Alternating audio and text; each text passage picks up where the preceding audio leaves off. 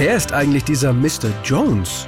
Fragt sich die Musikwelt Ende 1993, als August and Everything After das Debütalbum der Counting Crows mit genau diesem Song erscheint. Noch sind die sechs Jungs eine unbekannte Rockband aus San Francisco.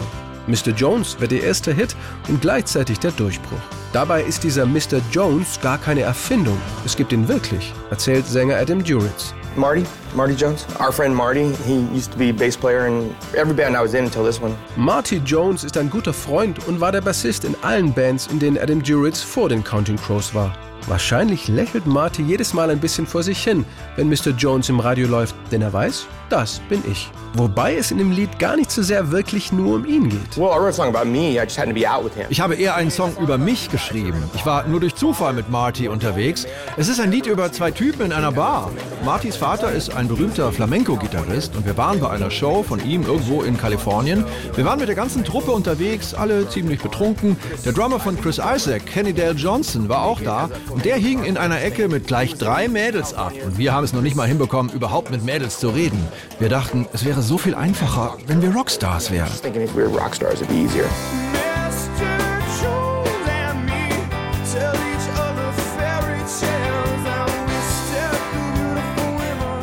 Wenn Adam Duritz im Refrain von Mr. Jones and Me singt, dann sind das Marty und er am Tresen, wie sie sich Frauen anschauen. Nach dem Flamenco-Abend setzt sich Adam hin und schreibt den Text. Wie bei fast allen Counting Crow-Songs macht er das allein. Für die Band ist das ein absoluter Glücksfall, sagt Keyboarder Charlie Gillingham. Adam was Adam war fantastisch darin, sich einfach so auf die schnelle Texte und Melodien auszudenken. Es gibt hunderte Textzeilen, wo er etwas sagt, das wirklich eine Bedeutung hat, weil er es so gut ausdrücken kann. Wenn du es hörst, kannst du es einfach nicht mehr vergessen. Ein gutes Beispiel dafür, ihr Song Rain King, der es allerdings nur bis auf Platz 66 der US-Chart schafft.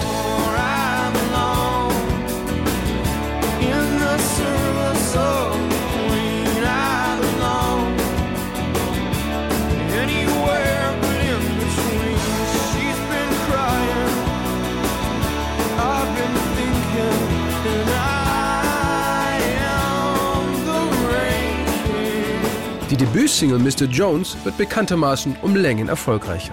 Es geht in dem Song darum, wie es wohl ist, berühmt zu sein.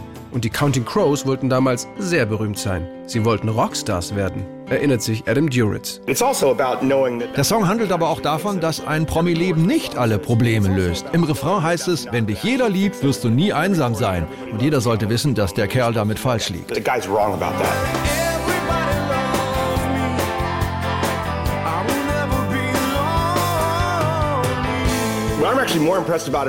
Was mich eigentlich viel mehr beeindruckt hat, ist, dass ich damit recht hatte.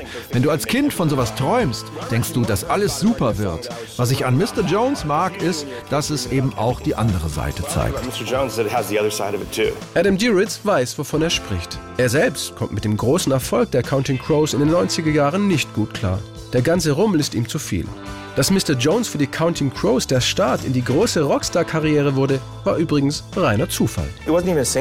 Es war ja nicht mal eine Single. Die Plattenfirma wollte es nicht haben. Alle dachten, dass Rain King der große Hit wird. Mr. Jones sollte nur so eine Art Einführungssong werden. Niemand dachte, dass es so groß wird. Es ist einfach passiert.